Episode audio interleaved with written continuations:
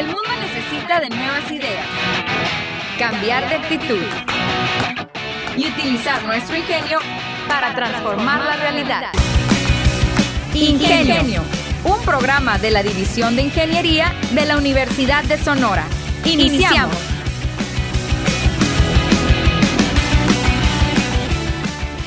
Muy bien amigos de Ingenio, ya estamos aquí en la sección de la entrevista y en esta edición de Ingenio me da mucho gusto recibir a pues un invitado que ya ha estado, ya nos ha acompañado aquí en diferentes ocasiones con siempre proyectos muy interesantes y esta vez no es la excepción. Le doy la bienvenida al doctor Víctor Hugo Benítez Baltasar, con quien vamos a platicar sobre este proyecto, el cual pues me llama mucho la atención. Eh, se llama Aquí les tengo el nombre en español, porque pues lo había visto en inglés. Detección autonómica de cubrebocas con aprendizaje profundo, una aplicación de inteligencia de Internet de las Cosas. ¿Qué tal, doctor? Muy buenos días. Hola, René, muy buenos días. Un gusto estar aquí contigo y con tu amable auditorio. Un saludo. ¿Qué tal? ¿Qué tal? Pues bueno, como les decía al principio, pues es un gusto tenerlo de vuelta y como siempre con, con temáticas, con investigaciones, con productos, siempre a la vanguardia y siempre muy interesantes todos. Y esta vez, como decía, pues no, la, no es la excepción. Eh, me voy a tomar pues la libertad de mencionarlo yo, eh, quiénes están, porque pues este, este producto, investigación, no la realizó él solo. Eh, en esto trabajó el doctor, como les decía, eh, nuestro invitado, el doctor Víctor Hugo Benítez Baltasar. También estuvo trabajando o está trabajando porque es algo que normalmente estas investigaciones no nomás quedan ahí, siempre hay como mejoras, ¿no? Entonces, eh, también el doctor Jesús Horacio Pacheco Ramírez, también casi un regular aquí en Ingenio que siempre nos está aportando muchas cosas y también están dos alumnos de maestría, José Roberto Moreno Ruiz y Cristian Núñez Gurrola. Eh, pues bueno, doctor, vamos a entrar en materia. Eh, ¿Cómo se les ocurrió a ustedes eh, este, este proyecto? la detección autonómica de cubrebocas con aprendizaje profundo estaban un día platicando, a lo mejor un día dijo uno, yo, eh, yo he visto tal software, yo he visto tal hardware, ¿qué tal si los unimos? ¿Cómo nace esta idea? Sí, gracias René. Pues un poquito de todo, mira, este, primero pues se, desarrolla en el entorno de la pandemia y del encierro, ¿no? Eh, acuérdate que pues todos estamos llevando eh, las clases de manera remota y, y bueno, eh, el proyecto en sí es un proyecto de final, sí, es un proyecto final de una materia de la maestría. La maestría en Ingeniería en Internet de las Cosas e Inteligencia Artificial, donde los profesores Jesús Pacheco y tu servidor, pues somos, somos docentes, ¿no? Es una materia que, que se llama sistemas ciberfísicos. Realmente en el núcleo de esa materia es donde nace la, la idea, donde se, se plantea un proyecto, tú sabes bien que de todas las estrategias que hay para, pues para cuidarnos de, de, de, no enfermarnos y no enfermar a otros del COVID, pues es el cubrebocas, ¿no? De todo el abanico de estrategias que hay, uno que siempre es constante es el cubrebocas.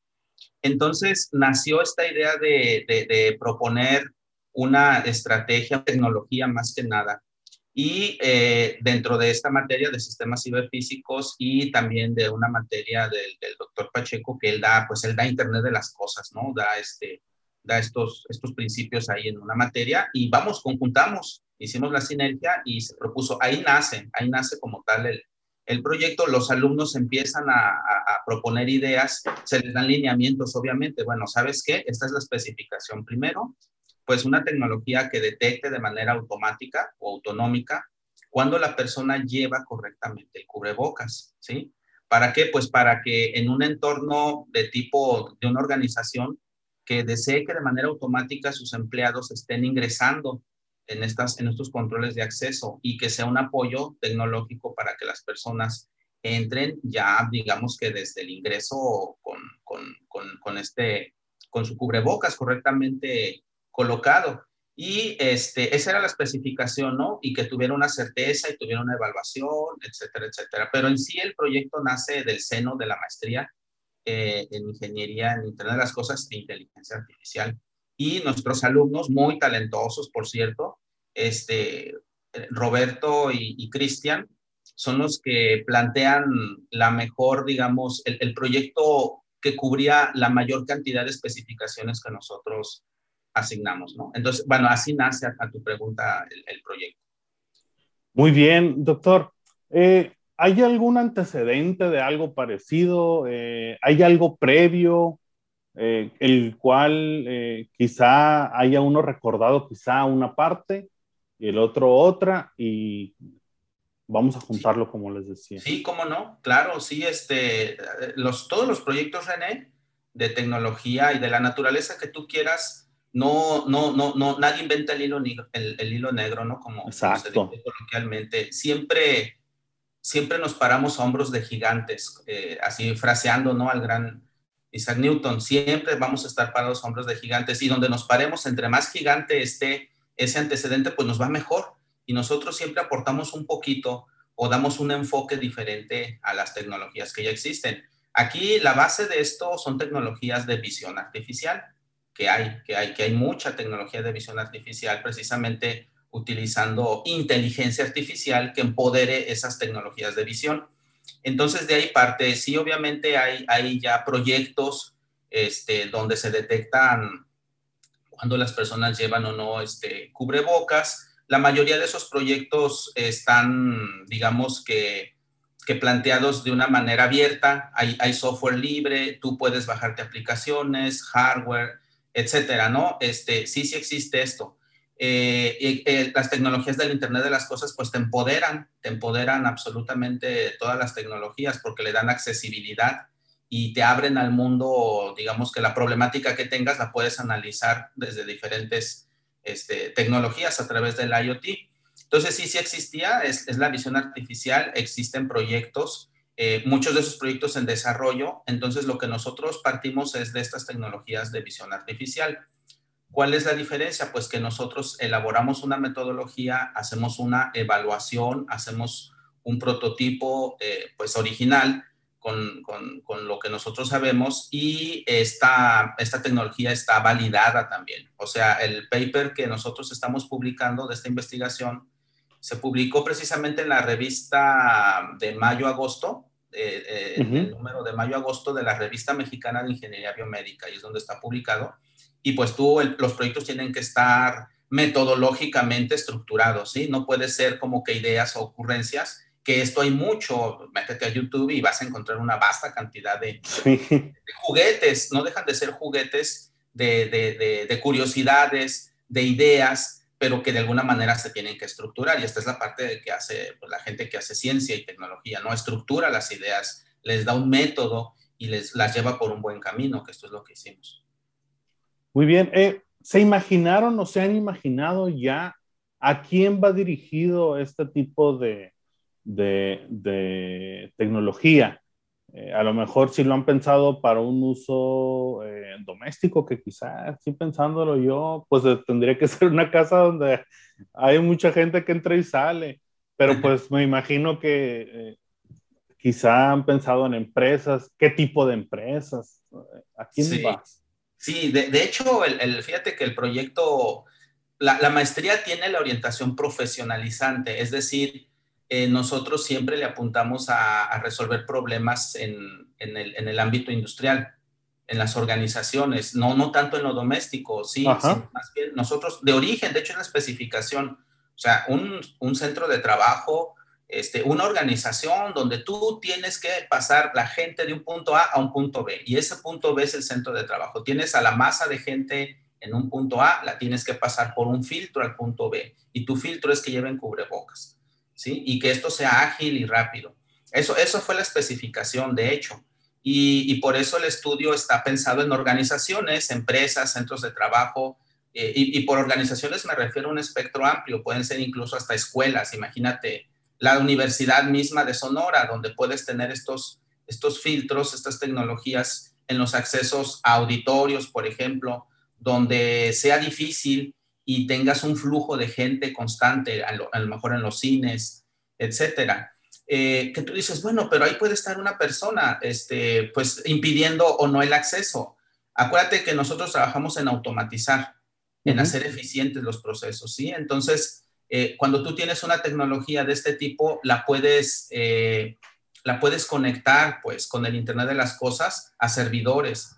Incluso imagínate una aplicación de estas en un centro de trabajo, pues puede estar conectado a servidores que puedan ver la Secretaría de Salud o los sistemas gubernamentales o quien quiera llevar un control de esto y te puede estar haciendo una vigilancia, un control de si se están cumpliendo o no las normas. Entonces, eso es lo que verdaderamente ofrece la tecnología. Claro, podrías tener una persona ahí encargada de hacer el filtro, pero pues eso no te lleva al siguiente paso, que es la automatización y, la potencialización de la integración de otras tecnologías. Entonces, está pensado, René, para, para las empresas, para las organizaciones grandes donde hay que mover flujos de personas y necesitas que tengan, pues que lleven su cubrebocas, ¿no? Y que se lleve un registro, un, este, un registro a lo largo del día eh, de lo que ocurrió, porque pues esta tecnología te toma una especie de, de, de, foto y te manda un servidor y se lleva todo un control, pues.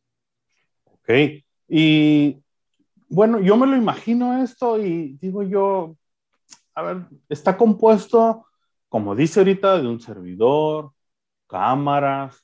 Eh, es algo que se podría poner o instalar muy sencillamente, además del software. Eh, ¿Cuáles son los componentes de, este, de esta tecnología? Sí, mira, te lo voy a, te lo voy a explicar para que sea este, un poco más, más fácil la, lo que es la tecnología. Eh, imagínate tú y yo, ¿no? Este, que, que pertenecemos a una organización entonces, este, somos empleados y previamente eh, la empresa nos registra, lleva un registro de nosotros, lleva un registro de nuestro, nuestro ID, por ejemplo, nuestros horarios de ingreso a tal zona. A lo mejor trabajamos los dos en sistemas, en el, en el departamento de sistemas, y tenemos que entrar a una zona específica. Tenemos una credencial, un ID que se escanea, ¿sí? Entonces, este, esa, nuestra información junto con eh, nuestra identificación visual, o sea, nuestra foto, está almacenada en un servidor, en una base de datos. De tal manera que eh, donde vamos a ingresar en esa puerta hay una cámara, una cámara que tiene el software de detección de, imágenes. Entonces, cuando tú ingresas, el software primero pues reconoce que eres tú. Primero tiene que reconocer que es René y distinguir a René de Víctor Benítez, que esto es todo un reto porque traes una máscara encima. ¿Sí? Entonces, tiene que reconocer primero a la persona y en segundo, que la persona porta el cubrebocas. En ese momento, la cámara se comunica con un hardware que está ahí especializado, de hecho es una computadora de 32 bits, vamos, para la, gente de ingeniería son las famosas Raspberries, pero lo puedes hacer con cualquier computadora embebida, o sea, chiquita, pues. Se puede, esto es lo, portable, entonces una Raspberry, este, o es incluso tecnologías de, núcleo, de ST, etcétera, ¿no? una computadora que tienes ahí que procesa la información preliminar y eh, hace un match entre la imagen que tiene guardada y la imagen que está viendo en este momento, ¿sí? Entonces primero reconoce, ¿sabes qué? Aquí está René y René tiene su cubrebocas. ¿Cómo hace esto? Pues entra la tecnología de la inteligencia artificial. Esto no podría ser de otra manera, sino con tecnologías, este, pues ya de vanguardia, ¿no? Ok, e, esa, ese proceso para, a ver, me, por ejemplo, al inicio, como me imagino que lleva un registro, eh, sería por medio de, al software le vas a introducir, vamos a hablar de un proceso, ¿no? Donde el, el inicio, pues la entrada sería el dato de René, es esta cara.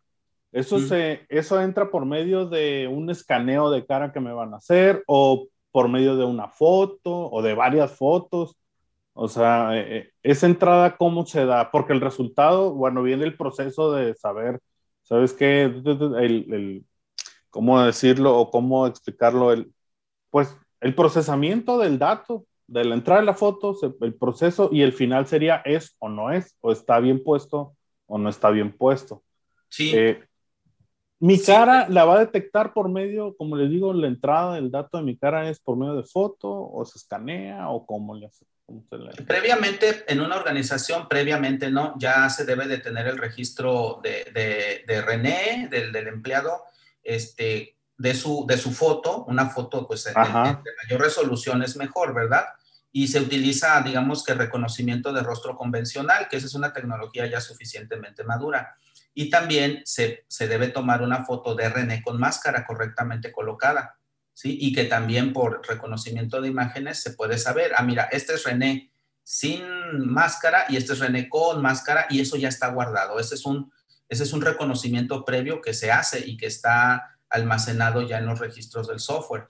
Entonces, de esa manera, cuando René llega, si René llega sin máscara, lo va a detectar. Aquí está René y no tiene máscara. Ajá.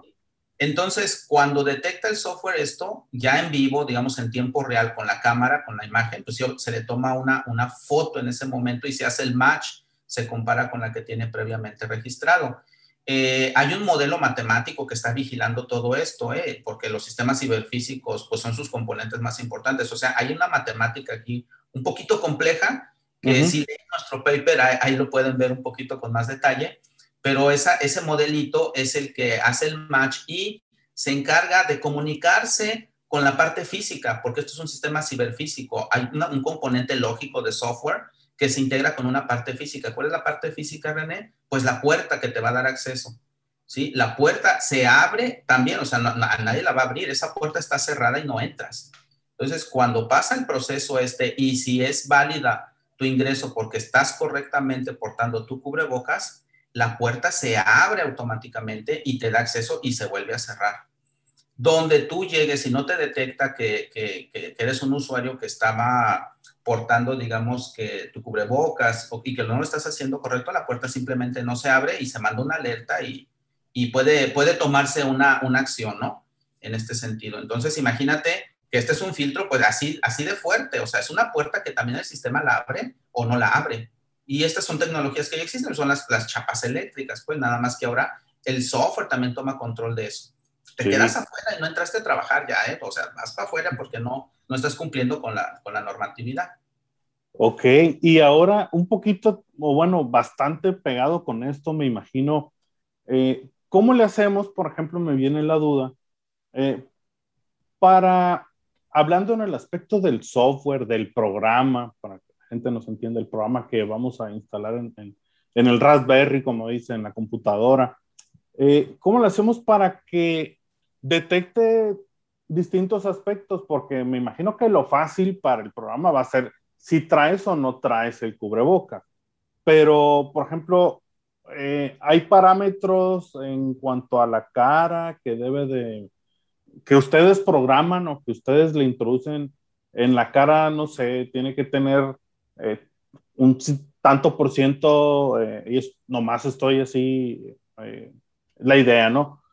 Tiene que tener un 60% de la cara tapada como para que detecte que tiene bien el, el bien puesto el cubrebocas, porque si tiene un 50% de la cara tapada, quiere decir que lo trae abajo de la nariz, que es algo muy usual, que la gente de repente, pues que se le cae o que en la misma caminada ahí te lo va bajando, o gente que, pues, pues ahora sí, gente irresponsable que, ah, pues ahí me lo pongo nomás. Y, ¿Cómo introducimos eso al software y cómo el software lo va, nos va a decir, hey, él sí trae abajo de la nariz, no lo trae bien puesto, más bien dicho, el cubrebocas, o sí lo trae bien puesto. Ok, muy bien. Fíjate, esa es una de las partes que, que, discutimos, este, que empezamos y, que es el mayor reto. De hecho, está, es el núcleo del problema ese. Esto lo, lo realiza eh, un software, pero basado en inteligencia artificial. Un software convencional no puede hacer eso, porque sería demasiado exhaustivo programar todas las combinaciones habidas y por haber y todas las ocurrencias que tenemos los seres humanos que pues, los seres humanos vivimos en un ambiente de alta incertidumbre y podemos responder bien. Ahí ponemos a un guardia y el guardia sabe cuándo alguien se está pasando de listo o cuando alguien eh, quiere engañar al sistema, etcétera. Pero un, un, programa de cómputo no. Entonces entra una nueva tecnología que es la inteligencia artificial. Es una red neuronal la que hace eso. una red neuronal que entrenamos nosotros se, se, le llama red neuronal convolucional. Un, un nombre técnico, eh, que, pero no es otra cosa más que realiza un aprendizaje profundo. Tiene, es como un cerebro con muchas capas de conocimiento, pues se llama Deep Learning es, es, el título del proyecto o aprendizaje profundo. Imagínate okay. que, que tu, tu, cerebro, por ejemplo, este, la capa más externa no es, es, de conocimiento, que la capa más externa de nuestro cerebro es la que tiene la parte cognitiva, ¿no? Pero imagínate que das más capas y más capas y más capas, una enorme cantidad de capas a tu cerebro para meterle mucha información, pero aparte que pueda hacer predicción. Estas redes de aprendizaje profundo se entrenan con cientos de miles de fotos, ¿sí? Y no necesita ver a René o a Víctor Benítez o a... Necesita ver a un humano, ¿sí? Donde ese humano lleva el cubrebocas. Nosotros entrenamos con una base de datos pública que, que está en el Internet con eh, miles de fotografías, miles de fotografías de qué es el, cubrebocas correcto que es incorrecto, eh, etcétera, ¿no? Y la red neuronal empieza a aprender y aprender y aprender y busca todos los patrones habidos y por haber y almacena este conocimimiento. De tal manera que cuando ve casos nuevos a los que fueron entrenados, él puede decir, ¿sabes qué? Esta persona con este 98% de, de, de, probabilidad lleva el cubrebocas correctamente. Ok, ¿sí? o sea, eh, eh, yo lo entiendo así entonces, simplemente agarraron una cantidad increíble de fotos de gente que tiene puesto correctamente el cubrebocas y gente que no lo tiene puesto correctamente, pero en diferentes posiciones también, a lo mejor caído de un lado, caído del otro, eh, caído enfrente, etcétera. Y todo eso lo metieron a este cerebro, el cual fue aprendiendo a partir de, del rasgo de tenerlo bien puesto. Todo lo demás lo fue aprendiendo lo incorrecto y ahora uh -huh. sí ya puede detectar esto está bien, esto está mal. Y además de que me imagino que con el pasar del tiempo y de los casos de la misma gente que está en la empresa y va trabajando, igual va captando todo eso. Sí, así es. La, la, las redes neuronales tienen la ventaja de que aprenden, van aprendiendo en línea, se dice. Entonces, incluso aprenden hasta la incertidumbre. Los casos nuevos son esa inteligencia artificial. Entonces, eh, algo bien interesante aquí y, y de manera anecdótica es que, por ejemplo, las fotos que están en la base de datos, pues es de todo el mundo. Okay. Entonces, eh, hay gente asiática, hay gente, este, ¿qué te puedo decir? Mm, no sé. Todas las diferentes razas. Con rasgos muy diferentes. Entonces, fíjate que nos estuvieron causando un poquito de conflicto el poder prefiltrar, por ejemplo, a la gente asiática, porque pues, lo queremos aplicar este, en, un ámbito general, ¿no? Entonces se tuvo que trabajar un poquito en balancear esa base de datos de fotos. O sea, que no, imagínate que si usamos puras fotos de China y luego tú quieres identificar a mexicanos, pues seguramente hay, hay gente con rasgos asiáticos en México, pero no es la mayoría. Entonces tienes que hacer un entrenamiento de la estructura neuronal con cuidado, o sea, tienes que enseñarle todo, de todos los colores y sabores de las fotos, ¿sí? De tal manera que sea robusta y te pueda detectar, porque hay bases de datos, pues, este, en todo el mundo. O imagínate que la base de datos la tomamos de puros mexicanos, que tenemos nuestro, pues tenemos sí, nuestro sí. tipo, ¿no? Tenemos nuestro fenotipo. Entonces, y la quieres, la, la, la, vas a aplicar para Arabia, por ejemplo, y vas a poner el sistema en Arabia.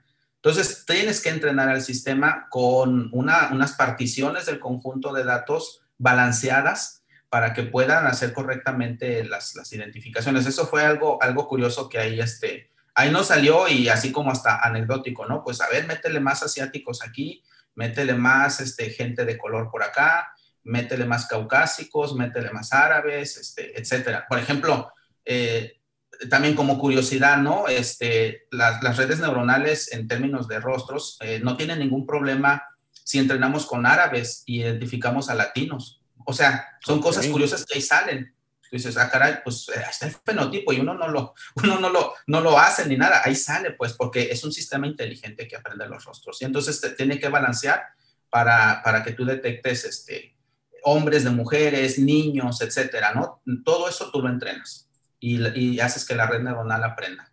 Quizá este podría haber sido el aspecto más difícil para es un aprender. Aspecto, sí, es un aspecto eh, bien interesante, bien bonito. Es, sí, es, es complicado si no lo tomas en cuenta porque puedes, eh, o sea, imagínate, hay, hay, aplicaciones que dicen, oye, esta estructura neuronal es racista. Porque hay que tener mucho cuidado. no me detecta gente de color. ¿Cómo? No, espérate, no es que sea racista. Lo que pasa es de que fue entrenada con puras fotos disponibles de un fenotipo de gente. ¿sí? Hay que hacerlo bien, hay que tener cuidado, si no caes hasta en ese tipo de, de, de cosas extrañas ahí, incluso hasta éticas, ¿no? Sí, híjole, porque ahora que mete este, este aspecto de, de, pues como el racismo y esto, creo que es muy usual que sobre todo en, en instituciones gubernamentales, vamos a hablar, sobre todo en Estados Unidos, se queje mucho la gente de que, hey, él que sí es blanco y yo que soy negro o soy latino o soy asiático, a mí no me está detectando y a él sí, o al revés. Entonces, qué bueno que toca este, este detalle y más bien la explicación del por qué podrían pasar ciertas situaciones. Sí, sí, es algo, digo, es algo interesante y no, no, no, nosotros no lo contemplamos, obviamente, pero al estar haciendo el entrenamiento de la, de la red neuronal, eh, salieron las diferencias, sobre todo con la gente de rasgos asiáticos. Este, entonces hay que, sabes que métele también asiáticos, métele de todo el mundo para que tengamos un sistema más robusto, porque al final, pues lo que quieres es que el prototipo funcione, ¿no? ¿Sí? Eh, que funcione y pues ahí está para, para el ámbito empresarial que tiene especificaciones pues muy estrictas, ¿no? Para las organizaciones. Muy bien, muy bien. Pues bueno, doctor, creo que podríamos seguir platicando mucho tiempo más sobre este, sobre este tema, pero desgraciadamente el tiempo pues no perdona. Muchísimas gracias por habernos acompañado aquí en Ingenio y espero, y estoy seguro que pues próximamente nos va a estar acompañando con otro tema interesante, otro producto que seguro va a estar ahí eh, involucrado. Entonces, pues muchas gracias. Gracias a ti, René. Un saludo. ¿Dónde lo pueden seguir? ¿Dónde pueden ver este paper? ¿Dónde pueden eh, informarse más sobre esto?